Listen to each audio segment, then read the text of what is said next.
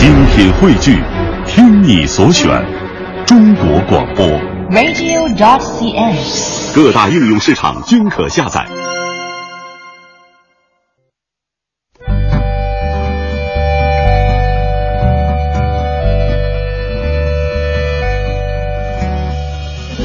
讲述看不见的心灵故事，记录几代人的情感春秋。周一至周五二十一点，我们和您一起重温那些年。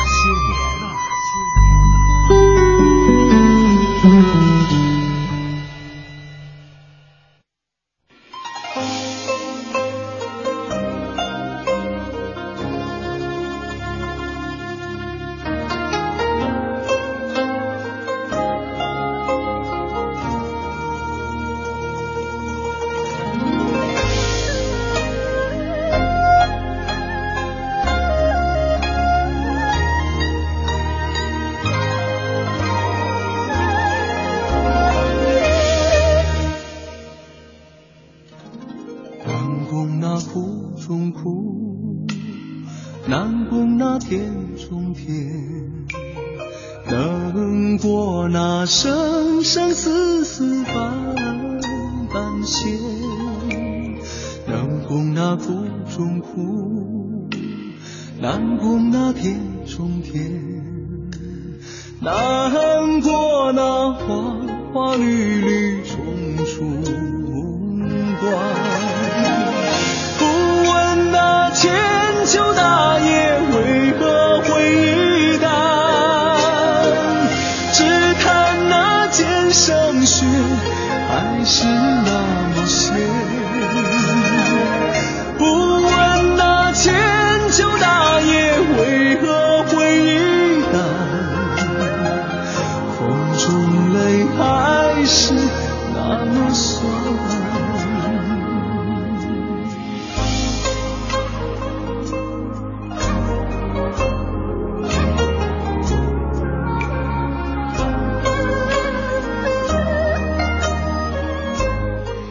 那些年，记录中国人的情感春秋。大家好，我是小婷。大家好，我是林睿。康有为自变法以来就一直妄图清君侧，扫除光绪皇帝身边像慈禧太后这样的小人。逃亡之后，从养刺客进行斩首行动到成立军队、出兵北上秦王。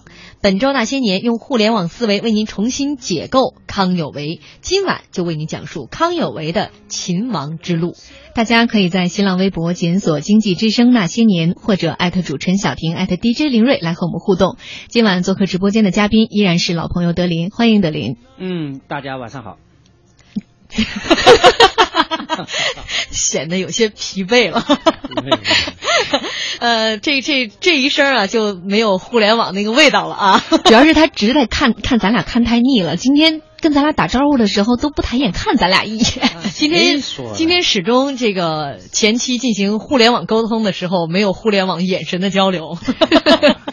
今天节目当中还是会送一本书给大家啊，前提是德林老师会出一道题，答对了的听众最先答对的那一个将会得到德林老师亲笔签名的《最初的国会》一本新书。我我我觉得你们这个说第一个先答到答对了的再送书，我觉得这个不公平。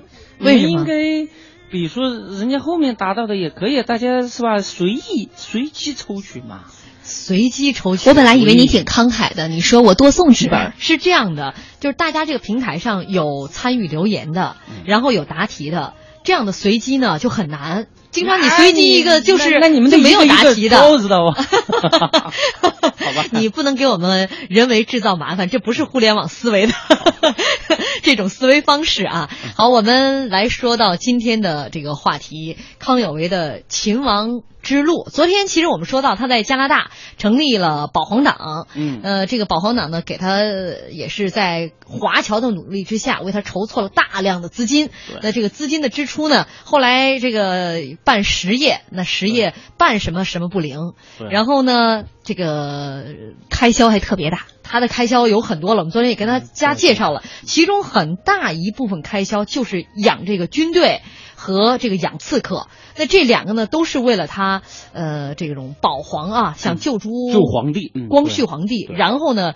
把慈禧太后清理出这个 历史的这个和潮流当中，就是他这样的一个目的啊。今所以今天我们的主题是秦王，呃，这也就是两部分，大家能听出来了。嗯就是一个就是军队的征伐，另外一个就是刺客的暗杀。对，嗯，就一个明、呃一个暗。对这慈禧也是不仅仅被刺杀过一次，对，实际上这个康有为啊，在海外不是弄了一大笔钱嘛？一大笔钱呢，实际上无论是他开银行啊、呃置地产啊，还是去花天酒地的玩了、娶姨太太呀、这个呃的费用的话，占到他募集资金的大概是一半左右吧。实际上，他养刺客或这个养军队的钱。占到他整个的资金的也应该是一半以上，其实跟现在的这个国际上的军军费的开支差不多。呃，军费的开支永远是一个国家预算的大头嘛。嗯那当然你。都给这些个就是侨民们已经承诺了，要要要么是封大将军什么的大元帅的，对吧？那你得去真的去把皇帝给救出来，把慈禧这种所谓的小人给清理掉，对吧？让他嗝屁，直接完蛋，对吧？让康有为成为真正的所谓的国相，就是那个时候叫做首席军机大臣嘛。嗯改革总理。那这样的话，他势必就要干两件事情。第一个事情就是说，以最小的代价来把慈禧给清理掉，那就是刺杀。这一块呢，其实这个康有为啊，从呃在戊戌变法之前，他就有这一种，他一直就想。轻轻松松的派个刺刺客，然后把慈禧给干掉，那多省事儿啊！就没有，因为慈禧死了的话，慈禧身边的，比如说像荣禄啊这些个掌握兵权的话，那皇帝要夺兵权还不容易嘛，对吧？因为在过去那种封建忠君的思想影响下嘛，所以说他的最开始就是刺杀，比如说，呃、但是我就在想哈，你看，纵观历史长河当中，嗯有哪几个皇上会那么容易被刺杀掉的？是因为刺杀而亡，所以这大内高手白养的。哎呦，你看清朝那个就是紫禁城啊，你别看现在啊，就就像我们现在看高楼大厦看惯了，嗯紫禁城很小，那个时候的紫禁城，清朝的紫禁城真的很烂。知道清朝有一个皇帝没有登基之前，嗯人家直直接都打进了那个，差点打进乾清宫了。嗯。那么？当然，他有太监儿里应外合，啊就说白莲教，嗯。白莲教就在于那个道光，道光还没有登基的时候，登基之前作为这个大阿哥，当然那会儿还不算大阿哥啊，然后就打到那个，嗯。就是他所以就没有我们想象中那么严密困难。实际上，在那个时候啊，如果里应外合的话，没那么困难。尤其是呃皇城里边还住着个皇帝啊，那怎么说身边也有一两个能够信得过的太监儿的吧？把那个想方设法把城门一开，或者是不用开城门，那个时候的那种呃刺客的功夫还可以。其实像大刀王五那种啊，只是后来渲染的。你知道，就说呃，比如说他的那个嗯梁提军。这个刺客相当厉害，那进出紫禁城那简直就跟那个进菜市场似的。他多次的去进入，但是呢，因为像呃慈禧，尤其是在戊戌变法那一年，慈禧都戒备森严。你知道当时为什么袁世凯不愿意去帮呃这个康有为把颐和园给围了嘛？因为当时其实这袁世凯这应该算是他最早的，呃，找这种所谓的刺客。袁世凯应应该算他的刺杀行动方案之一。斩首行动非常重要的一个方案。其实他最早的时候呢，他是呃，他不是找的袁世凯，袁世凯在那个时候来说，只是呃康有为的一个备胎。为什么呢？因为他实际上那个时候是找的义军领袖，知道吗？他不是找的那个呃，就是呃。袁世凯北洋嗯的袁世凯嗯，为什么呢？因为袁世凯他尽管他是在小站练兵，当时的小站的练的北洋实际上就是中央的中央军的概念，嗯而中央军的上面是荣禄，荣禄是谁呀？荣禄呢跟慈禧太后关系太好了，之前我们在节目里边讲慈禧的时候专门讲过的。对他这招其实是一步险棋，是一步险棋他必须还得绕过荣禄，要不然就直接把荣禄也得干掉。呃，但是实际上就是这个康有为啊，我觉得就是呃，这个人他极具演说功能，但是他的这一种调兵遣将，他绝对不是一个军事家或者是谋略家。在他们变法的初期，六月二十几号的时候，慈禧已经把整个京畿的兵力进行了全部重新的调调配，也就是在颐和园周围是驻驻扎了相当于现在一个军的兵力。而同时，对所有的军方各个隘口的这种，这是这将领都进行了调换，都是慈禧最信任的人。就一方面，慈禧已经做好了充分的准备，但另一方面，当康有为派谭嗣同去跟袁世凯袁世凯说服的时候，作为一个军人，他对于这种军力部署啊等等是。非常清楚的，因为他毕竟还在原这个朝鲜当过监国嘛，嗯对吧？这种人回来，再加上他是继承了那个时候，尽管还没有继承，就是呃这个李鸿章的衣钵，但是他实际上已经在北洋具有相当的影响力，在军方已经相当的影响力，怎么可能去给他当那个备胎，当那个大杀手呢？我觉得袁世凯这人真是哈，你说人家都跟你这种肝胆相照了，都把什么话都掏心窝子都说出来了，你。要不然就跟人实话实说，这事儿干不了。你们这个方案太粗糙，你还一面着这个虚以委夷，是吧？另外一方面又又又把这个所有的实情和盘托出。实际上，袁世凯，我觉得他就是一个政客。嗯，他呀，不是这边应付着康有为嘛，对吧？那另外一边呢，这还见着皇帝呢啊！所以这个 聪明的袁世凯把这事儿给搅黄了。好，广告之后我们继续来讲。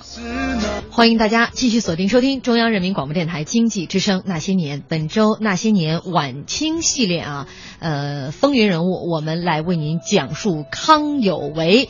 我们也请到了著名的这个财经作家李德林，用互联网思维来重新解构康有为。今天晚上的主题是康有为的秦王之路。也欢迎您在新浪微博检索“经济之声那些年”或者艾特主持人小婷，艾特 DJ 林睿。呃，德林呢会在节目当中出一道相关的题。最先答对的听众朋友会获得德林亲笔签名的《最初的国会》这本书啊一本。我们有朋友说了，先快刀斩乱麻，芦苇宰了，然后星夜率一彪军马从天津趁夜入京，里应外合，围远秦王，戊戌政变可成。给你配个哇呀呀呀呀呀！我我觉得是这样的啊，其实呃，我们一直在说互联网思维，为什么就是康有为派这个谭嗣同去游说啊？呃，派派这去游说袁世凯，实际上他最初的为什么要去游说袁世凯呢？因为就是你看他在嗯办这会那会啊，办报纸啊等等，袁世凯都拎着银子来赞助他。实际上说白了，现在大家都在玩那个朋友圈，你发一个文章，啪啪啪点赞，这部分人呢，从来不给你评论的一句的。嗯，袁世凯就属于只点赞不说话的人，就是让你即使你摸不准，你总看到他，对，但是你摸不准这个人到底心里在想什么。哎，我觉得大家立刻就开始在自己朋友圈里边站队了，看一看谁是你的点赞之交的这些朋友。对，所以说其实他在朋友圈里边更。根本就是最初嘛，就是他没有很好的去区分哪些是真正的铁哥们儿，哪些是只点赞的。但是我觉得他那时候可能也找不着其他人了，呃，只能就就这么。呃，又急于他们太急于求成，所以说戊戌六君子当中最冤死的是杨锐，是吧？呃，杨锐，对对对。好，这是这个历史呢没有办法再去假设推倒重来。这个袁世凯最终确实他也把这事情和盘托出，所以呢找袁世凯刺杀里应外合这事儿肯定就是。呃，如果真要成了，不是历史就被改写了吗？对。那其实呢，呃，当时康有为他们也没有说把所有的刺杀的宝都压在康呃压在袁世凯一个人身上，他接二连三派出了好几波好几波杀手，比如说呃，他呃，像我们都都在小人书上看到过的大刀王五，那是其中最有一个啊，我们就不去讲，大家可以问度娘啊。还有一个就是派出一个非常有名的记者杀手。嗯，天哪！我们的同行，我们都是拿笔杆子的人，什么时候让我们拿刺刀了？嗯，这个是这样的，就是我们现在的传媒啊，媒体行业都知道过一个叫做记者节，对吧？嗯呃，当然了，就是华人领域里边的记者节都是时间是不同的。呃，比如说呃，这个中国的台湾呃和香港的记者节和我们大陆的记者节都不一样。实际上最早的时候，新闻圈儿把记者的一个逝世或者是一个事件来作为纪念的日子，就是康有为的这个记者杀手叫沈静。嗯而这个人也是第一个历史上第一个被这个就是嗯当时的政府给杀掉的一个新闻记者。这个人呢，实际上他是一个维新派，早在这个戊戌变法的时候就跟呃这些个维新派走得非常之近。嗯当然，后来这个呃，因为这个戊戌变法失败了嘛，失败了的话，他就去进入一个进入报纸，在报纸里边，这个记者那是相当牛，因为他呃会搞这个刺杀，会搞暗杀嘛，人家把一份儿那个跟俄国、中国跟俄国签的这个一个密约给偷出来了。嗯嗯关键是这哥们儿把密约拿出来的话，怎么也是个泄露国家机密的吧？嗯 结果那个时候他就登在报纸上，实际上就是跟我们现在的东三省有关。这个条约叫做呃，就是中俄密约。嗯，东三省交收条约。对，其实跟那个交收条约啊，就是因为没法公开嘛，嗯没法公开的话，只能秘密签嗯签收。为什么没法公开呢？一个非常重要的就是东三省是龙兴之地，你把祖宗的地方你都卖了，你怎么样何以统治天下？嗯所以说，结果沈静就把沈静就把这个事儿给在报纸上给捅了。嗯哇塞，天下哗然了。那个时候，尤其是龙兴之地的那些个呃，就是学学堂啊等等那些个，就是当然不是现在的那种学堂，没废八股之前，那些读书人。天天就到那个就是那个官府衙门前去庆祝，这事儿就一下就捅大了捅了。大了，捅到马蜂窝。呃，结果要去查，查来查去，这哥们儿人家还是康有为的一个杀手，只是说嗯他一次刺杀没有刺杀成功而已。嗯最后才通过媒体的这种方式，把慈禧也就是的这种内幕的一些黑幕给揭出来。嗯结果慈禧老太太那是气气急败坏啊！这一调查好嘛，本来就在抓维新党，对哎，沈进就是一个维新党。维新党，并且还是康有为的一个刺客。嗯那家伙就直接就打屁股，直接通过打屁股那会儿叫杖毙，打屁股直接给打死了。嗯那个时候，呃，英国《泰晤士报》的驻中国首席记者莫里逊在那个《泰晤士报》上面发了一整版极其暴露的文章来谴责慈禧太后的凶残。嗯沈静最后被杖毙之后，成为现代新闻界的一个楷模，嗯要为苍生说人话。嗯啊，所以说，当然沈静呢，这个因为呃，无论他实际上他的这个刺杀慈禧的整个计划，一直因为不太成功，所以说史书上对他的记载不多，更多的是记载他怎么样去因为呃泄了这个中俄密约的这个事儿而殉职。嗯嗯，实际上在这个袁氏就是这个康有为啊，除了这前面两波刺杀以外，他还有一个很牛的一个人叫梁铁军。梁铁军呢，这个人可以说一直是呃康党那会儿康嗯、康有为阵营的里边最铁杆的一个刺客，嗯。经常往返于香港和北京家里好像也挺殷实啊，算是一个很有钱的一个人，都是有金钱的主儿，对对对，呃，他们呢，这个因为现在说话，至少是中产阶级以上吧，不愁吃喝，只有不愁吃喝的人才能够干这种事儿。说实话，就是那种天天为了呃生计而奔波的屌丝，绝对不可能，只能去在里边当个跑腿儿的这种，就是当个兵啥的。这后面比如说我们说的这个保皇军，对吧？嗯啊、这种秦王军。那么这个梁铁军，嗯他还挺有意思，就是他不自己，其实他不自己去，他在北京雇了很多的杀手。啊，他在北京雇了一帮子人呢，至少我知道的啊，有有史料记载，至少有五个。而雇这些人呢，各各种成分都有。嗯实际上，他们那个时候更多的是跟就是帮会、秘密的社团组织进行接触，而这些个人呢，因为他们呢，更多的是出于一种利益，尤其是其中的有一波人派去刺杀慈禧的时候，因为我发现说，说这老太太就跟我们邻居家的老太太是差不多的嘛，说就让我们去把她给杀了。嗯说有那么坏吗？然后下不去手心软了咱们这事儿是不是可以不干呢？说说好像没那么坏，知道吗？嗯，最后就把这个事儿回回馈到这个康有为那儿去。康有为说呢啊，这这个社区这原来我的死忠的这种 康党，怎么就开始叛变了？叛变了？这然后其实啊，这就他要把这些个人就要清理出去，嗯清理出去。其实，因为我们现在的互联网社会说啊，就是由铁粉变成就是粉转黑，知道吗？就是说，如果了解你的人的那些粉丝最后反水的话，是对这个社群的威胁是最大的。嗯所以说到最后的梁铁军大概是在呃一九零四零五年之后，基本就没有什么行动。嗯然后他为什么呢？因为那个时候慈禧啊已经改变了之前的一些策略，他公布了一个，尤其是在一九零一年在西安宣布新政的时候，他的改革措施那比康有为激进的多啊。嗯从教育到政治体制，到最后的预备立宪，嗯，那康有为那简直就跟不上脚步了，其实就是感觉比光绪还要 还要激进，还要年轻的心呢。对啊，那个时候，所以说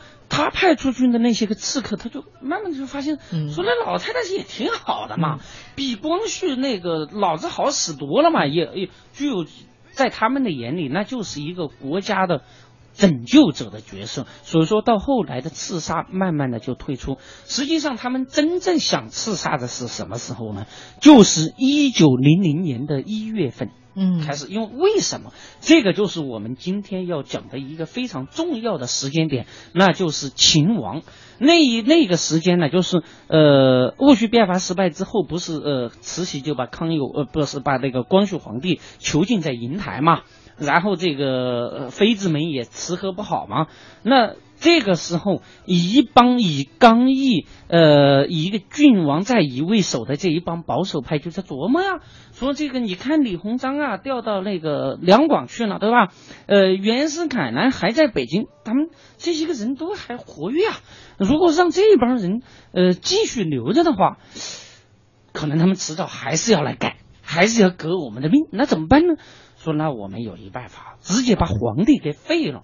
嗯其实呃像那个那些个改革派呀、其实他们推荐了另外一个人，就是后来的资政院的院长叫普隆。当然后来这个人后来又再次被推荐过啊，各方面的人都要来争。既然你呃慈禧老太太要废掉这个嗯光绪皇帝，大家都要争人选嘛。结果以刚毅，刚毅那会儿是军机大臣，呃，包括在乙，在乙他推的他为啥他那么积极呢？就是他大家各派都有自己的小算盘，都有都想把自己的儿子或者是势力代表亲戚塞进去，知道吗？当上这个未来的君主。对但是这个时候呢，康有为、康党他们嗯认为自己必须要亲王了，保住光绪皇帝。呃，嗯我们也说了，之前呢，他还只是单纯的说刺杀刺杀慈禧，但是后来呢，他会组织军队。对，呃，希望是真刀真枪的来跟大清朝的军队干一仗，这就是呃师出有名了，真的是秦王。那就是清君侧了？啊，这个我们听众朋友，这这内容是越来越丰富了。呃，我们很多听众朋友在讲哈，呃，说哟。德林老师啥时候回来说历史了？又可以听了，这这也太爽了！一边看古一边听讲。对 对对，啊，还有朋友在说呢，这个说这听你们讲这康有为，这就典型的岳不群嘛啊，这又给这个用现在这种互联网思维重新定义了这个康有为啊。嗯，呃你看我们说这三三次刺杀啊，这个其实可能梁铁军这一次算是最接近目标的了。据说他当时也真的是挺下血本的。嗯他潜伏在北京很长的时间，他之所以能够那么了解宫内宫外的大小事务，就是因为他有很多的眼线和很多太监非常的近。他近到什么程度？甚至于说，这个皇后和呃呃太后和皇帝身体状况如何，这个皇上要开几味药的药方，他都能齐全的列出来。但是非常遗憾，就是一直都不成功。对 因为后来这个人本身他自己开始动摇了了，动摇了嗯，。好，这里是中央人民广播电台经济之声那些年，接下来进入广告，我们广告之后见。欢欢迎大家继续锁定收听中央人民广播电台经济之声《那些年》，本周《那些年》晚清系列之风云人物。呃，今晚继续为您讲述康有为。我们节目当中的嘉宾，著名的财经作家李德林，将用互联网思维重新解构康有为。今天晚上我们的主题是康有为的秦王之路，也欢迎您在新浪微博检索“经济之声那些年”或者艾特主持人小婷艾特 DJ 林睿来跟我们互动沟通。在节目当中呢，德林会出一道题啊，最先答对的听众朋友会获得德林亲笔签名的他的最新的新书《最初的国会》。呃，我们的听众朋友说，哎，现在听来，慈禧也不容易啊，不知道有多少人想自杀她、毒杀她，睡觉都不得安生。其实刚才这歌《昨夜小楼又东风》听着。其实挺有穿越的感觉的，就像我在节目开始之前，我我假设了一下，我说你看我们现在就是我们节目当中七零后、八零后、九零后，在说一百多年前的事情的时候，像康有为啊、梁启超啊，包括我们说什么梁铁军呐，又等等沈进呐，这些人都是那个时代的七零后、八零后、九零后。我在想，如果我们回到一百多年前，我们将以一副什么样的嘴脸在面对那个时候的？各种纷繁复杂的事情。其实我刚才是没说，我觉得之所以小婷姐能有这个假设，就是她觉得自己非一般人等，像我们都觉着就是大门不出二门不迈，不关心窗外你。觉得我就是那比毒杀的那个人，是吧？你是飞檐走壁去刺杀那大刀女王五。我算了，我还是活在这辈子。好了，我们刚刚说的这上半时段一直在讲刺客养，呃，讲的是康有为养的这些刺客们哈，接二连三的去刺杀慈禧。那这当中呢，有诞生了这个呃，这个我们最初的这个沈进啊，他是其实是个记者，记者对，虽然刺杀没成功，但是因为泄密啊，在报纸上登了这个当时中俄签的这个秘密条约，而被慈禧是杖毙啊。呃，也讲了这个梁铁军，那最后为了其实为他为了刺杀慈禧，还开了很多商店哈，对，什么旅馆呢、酒店呢，用这些钱来养那些刺客。但是因为时间越久啊，后来这个刺刺行刺之心也渐渐就消弭了。对，那康有为是我觉得他也挺不容易的。你说慈禧一直生活在胆战心之中，嗯，康有为这么多年他也一直就是想着。清君侧就得把慈禧慈禧老太太给弄死。对，所以刺客不行呢，另外一招就是秦王，然后就是要有军队了。所以说啊，接下来要说这个军队啊，有两个人物不得不提，就是一个何马里，另外一个叫唐才常。咱们先来说河马里。哎，何马里，你说这个以前抗日的时候有汉奸是吧？这哥们儿是个美国人来帮中国人 打仗，算不算个美奸呢？但是他也没有说欺负美国实际上，这个这个康有为的朋友圈里边，这个美国朋友啊，实际上很早嘛，他是呃在戊戌变法的时候，那个时候哥们儿拿着一封不知道从哪儿弄的推荐信见到康有为，实际上那个时候。康有为对这个哥们儿吧，一看，因为长得又又矮小，对吧？那哪像个威武的大将军呢？尤其是当时的蒙古军队，再次一点那个北洋的，也比这个哥们儿威武。何马里只有一米五的身高，一百磅，一百磅基本上查了一下，就是九十斤不到啊。太小的一个身材，关键是就就这一美奸，还跑来跟那个康有为说要要效力，那效什么力啊？对不对？说不定早就被慈禧给弄死了。关键是这哥们儿吧，人家嘴才好，就跟康有为有的一比，很快就说服了康有为。嗯，康有为。但是我是觉得他可能也应该有相应的一些这底子。据说此人呢，就是家族里面啊，就是他的祖辈和父辈都是在美国最初的那个就是城市运动。就造城市的那一波一波当中，有着强烈的冒险精神和实干精神的，就是有有这样的家族传统。是是这样的，就是美国呀，我们都知道是一个这个由民兵打下来的江山，所以说在美国那个时候，人人当兵啊，就是几乎家家户户啊都有过一种这种军事方面的熏陶吧。就是这个哥们儿呢，他在这一方面就是现代化的军队。应该说还是有所了解，呃，从这个美洲游历到了中国这一路上也看了不少的这个呃书籍，所以说在这一方面要忽悠一下这个康有为那是绰绰有余的。嗯，那康有为呢也就跟人家一些承诺，结果这个戊戌变法失败，这哥们儿就基本就是没有什么作为嘛，又回到了美国。但是很有意思的就是，他刚回美国没多久，这个康有为。就到了这个美洲，嗯去了加拿大什么的，然后呃到了加拿加拿大，我们昨天都讲了啊，就是呃建立了一个新的社群，有很多的朋友，而他那些铁杆粉丝快速的去美国，成立了保皇的分会。在美国的影响力，只要是大城市，比如说像芝加哥呀、纽约啊这些，都有它的保皇分会。而这个何曼一听啊，这对吧？老朋友来了，那绝对支持呀。这个时候，实际上康有为不是一直在想着要秦王吗？他在他的这个整个的保皇会里边啊，当然最后叫做那个保卫呃保卫部，实际上在之前也有这样的一个部门叫保卫局，它就是专门干什么呢？就这一个部门，就用现代的话翻译的话，就是军事部门。那这个部门呢，主要是有。养两拨人，就是你呃小婷刚才说的那个，就是一个是刺客，嗯一个就是所谓的组建的军队。因为你要想秦王的话，仅靠刺客还是不够的。那么你要军队，军队的话，他就当时的这个河马里就心想，那我又有用武之地了，对吧？又有一番的这个游说，所以说最后这个。康有为还是给他封了一个，给他制制造了一一套那种中国式的官服。嗯这个康有为很有意思啊，他不仅仅自己把这个道具随全球带着，他还给他只要投效他的那什么将军呐、那要什么巡抚一类的那个极品官、极品官，只要他一张口，那官服随便怎么样就制服必须得有哈，呃就是面子这一套必须得 做足了。更更关键的是什么呢？这哥们儿吧，他为了让更多的人相信他这个军队是一支现代化、国际化、有实力、能够北上秦王的军队，怎么办呢？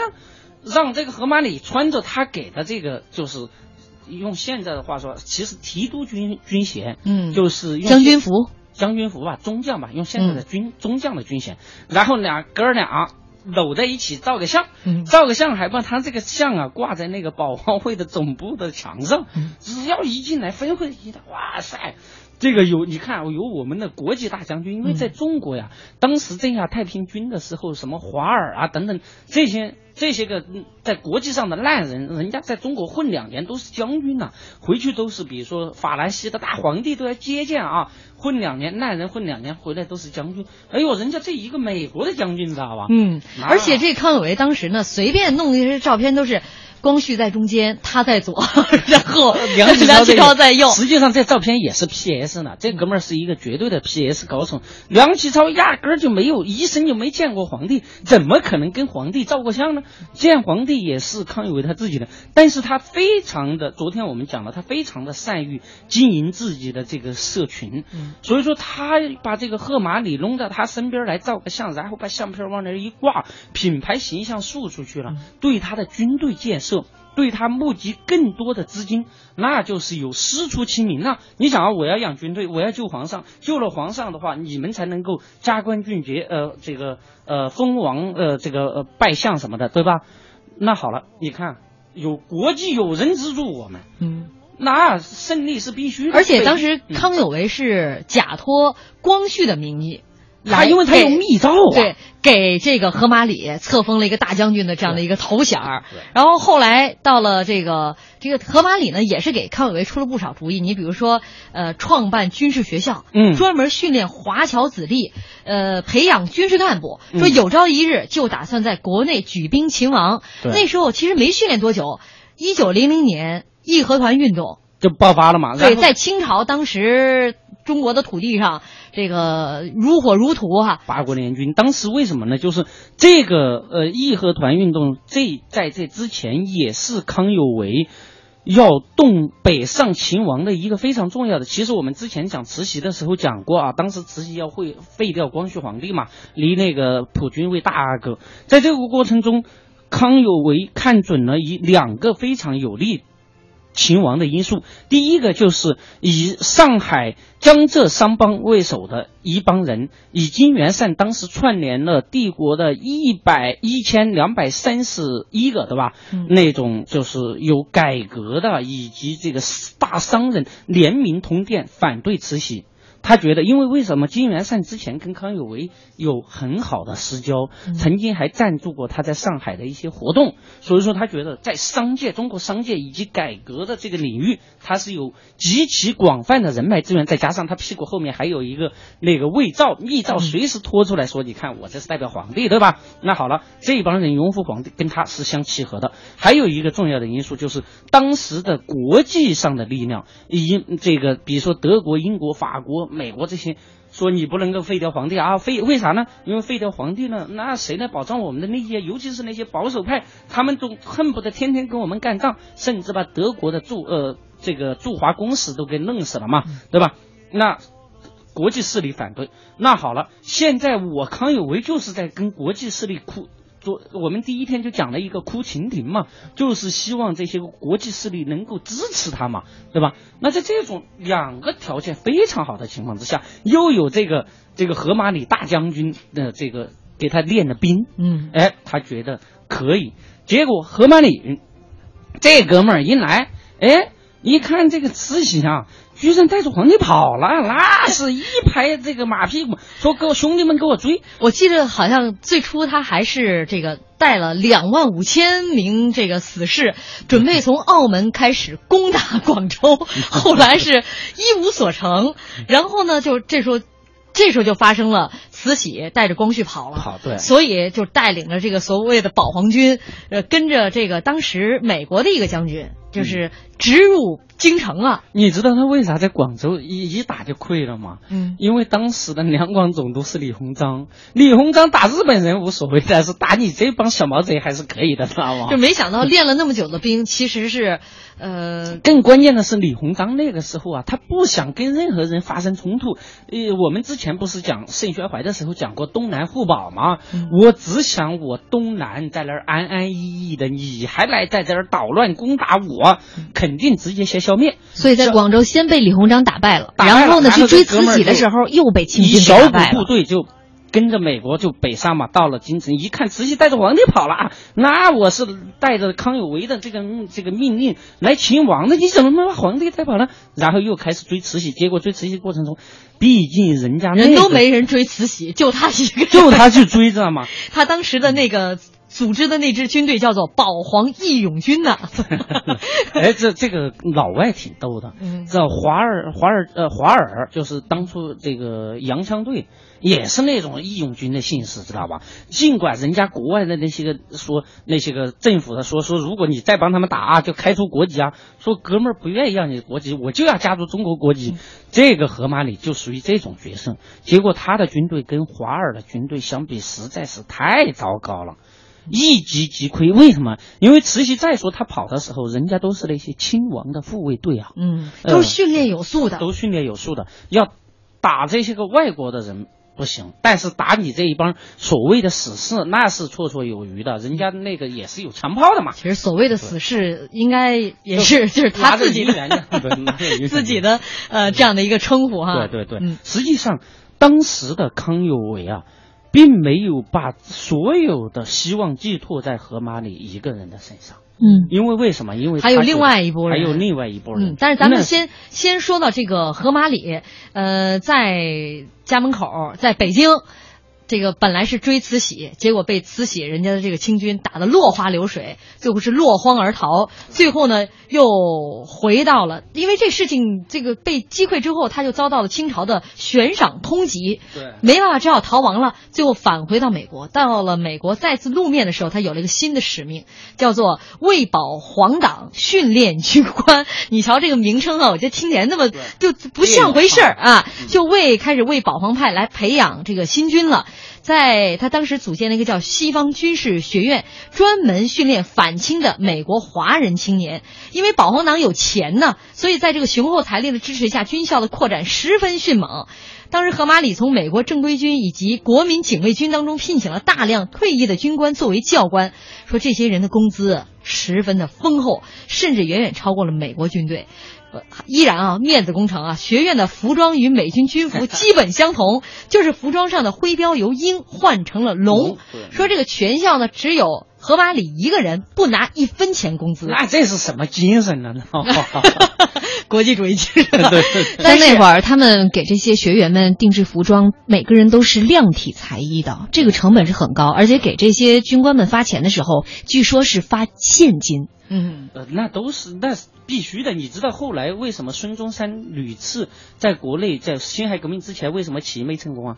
哥们儿没钱，然后就印一些债券，说花花绿绿的，大家都觉得那是银票，知道吗？然后拿过去一看，全是废纸，说从哪儿来的？是从一个叫孙中山的那儿，马上抓起来。而人家康有为绝对都是弄的真金白银啊，来了都是大把的银元，说兄弟们看了啊，这个就是，所以说他的朋友圈绝对不玩虚的，知道吗？但是非常遗憾的是，他万万没想发到，红这个发红包，对对对，朋友圈里面那个发红包这个事情。但是到没隔几年啊，这个河马里就转投了孙中山旗下。尽管孙中山不如康有为有钱吧，但是我是觉得河马里还是一个，就是从他个人来看呢，还是有一些个人理想和个人理念的色彩在里面的。他愿意追随孙中山去中国继续革命啊。那这是我们说了，到后来他是跟康有为分道扬镳，但是毕竟在秦王的路上呢，他为康有为训练过保皇军，甚至他的这个学校后来成了保皇党的一个总部了。对但是我们刚才就说，呃，另外一支秦王的军队就是唐才常的这个队伍，叫做自立会。嗯，对，这个这个人呢很有意思。实际上他，你要说他是一个真正的军人的话，他也不算。他是那个时候只能说是一个以小股的这个维新的领袖，嗯小股的维新领袖。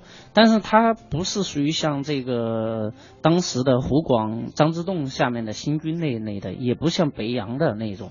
但是，但其实唐才常啊是一个大才子啊。对对对我我今天看了一些资料，他跟谭嗣同啊是老乡，甚至住的就是街对面的这种，就是街坊。但是谭嗣同呢是是属于高干子弟。后来一块儿上学，慢慢人谭嗣同就跟着父亲就走了，父亲做官就带把谭嗣同带走了。他跟谭嗣同十年没见对，再见面之后，两人就是知己啊。对，呃，尤其是不过知己见了之后，很快谭嗣同就被斩了嘛。嗯因为这这个人也非常有才，他在当时的浏阳河，就是哎歌儿有一歌儿叫浏阳河的。浏阳河，哎，对对对对，你们这思维那个实在是太发散了。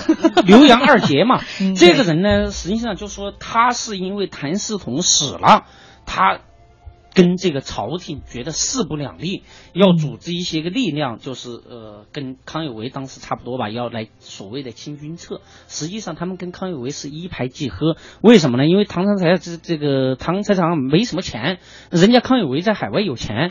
呃，哥们儿说，那这样啊，那个我这儿摊子铺的很大，社群里边都募集了一大笔钱。哎，你只需来我们来进行战略结盟，我给你钱，你去清君侧，然后你就作为一个这个开国元勋，就相当于这种。哎，就这样，唐唐才常。结果组织了军队，实际上他是军队根本没有什么训练。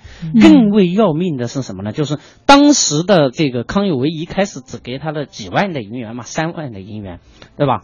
三万的银元，还承诺给他好几十万的军费。那个时候的康有为确实是在呃什么新加坡呀、加拿大呀、南洋一些地方四处给他募集钱，但是有一个地方他就没有募集到钱，那就是美国。美国募集没有募集到钱，而因为他的这个军经费迟迟运不到国内来，当然国内对他的通缉也一直就没解除嘛，红色通缉令。那在这种情况之下啊，唐才常的那些个军队啊、说实话，好多都是出身于会党，会党的那些人非常的现实，就是你不给老子银元，我就不去给你卖命，就那么简单。更为重要的是，在这个拖延的过程中，唐才常的这个要北上秦王，他当然他当时路线都规划好了，嗯结果被谁发现了呢？湖广总督张之洞，湖广对吧？嗯，对 对，湖广总督张张之洞知道了，因为张之洞啊，其实张之洞最开始的时候是这个康有为非常重要的一个朋友圈里边的一个贵人。嗯因为无论是戊戌变法，他还是办这会办那会，都是他的一个非常重要的支持者。但是呢，康有为干了一件事情，让张之洞对他是非常的忌惮，到最后就是势不两立。嗯，所以张之洞其实是有自己的底线的。对，有底线。啊、他他唐才常也是，他本来唐才常算是跟他有着很亲近的一个关系，但是后来他觉得唐才常有谋反的这种迹象，嗯、起兵的迹象，所以当机立断。呃，而且我们今天还剪了一小段的这种音频，我我觉得我还是给大家来听一下吧。听一下，嗯。黄腊生在哪儿？说要杀就杀，闭上你的狗嘴！军饷在哪儿？说，要是军饷早到，现在该是老子取你的狗头！天不成我大事，天不成我大事，天不成我大事啊！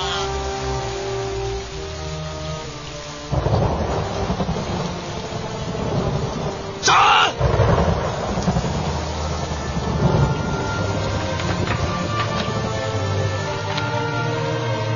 举刀！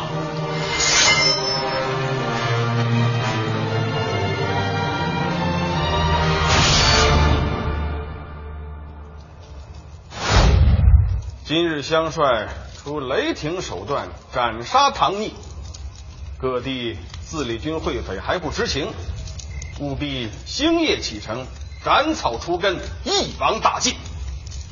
遵命。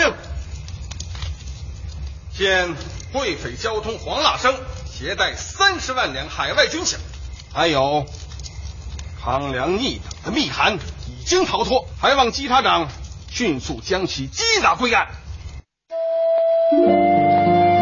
其实这一小段这个台词我们已经听出来了，三十万军饷也没用在唐才常的军队当中。这个这个，其中拿这个军饷的人和呃康有为的这个密旨也都逃跑了。对，所以唐才常这支军队最终是被张之洞拿下，那唐才常也是被张之洞最后是斩杀。对，所以说这个康有为，哎呀，就是之前你看这个呃，就是第一支对吧？秦王呃，基本是被给搞垮了，又派了另外一个就是唐才常，结果唐才常又被杀了，杀了之后呢，这个康有为是痛心疾首啊。为什么？因为他在海外已经承诺了，这一场我们那绝对是有条件打赢的，是吧？八国联军啊，再加上本来慈禧太后又不得人心，所以说，但是结果现在。人还没出征呢，直接就被杀了，非常痛心，写了一个纪念唐才常的文章。这一篇文章叫什么名字呢？又是不显山不露水的把题给出了。问号啊，这个其实这是二十多年之后的事情了。对，呃，康有为故地重游啊，嗯、去拜谒了这个唐才常的这个墓啊，然后写下了这样的一篇文章。嗯，所以问题来了。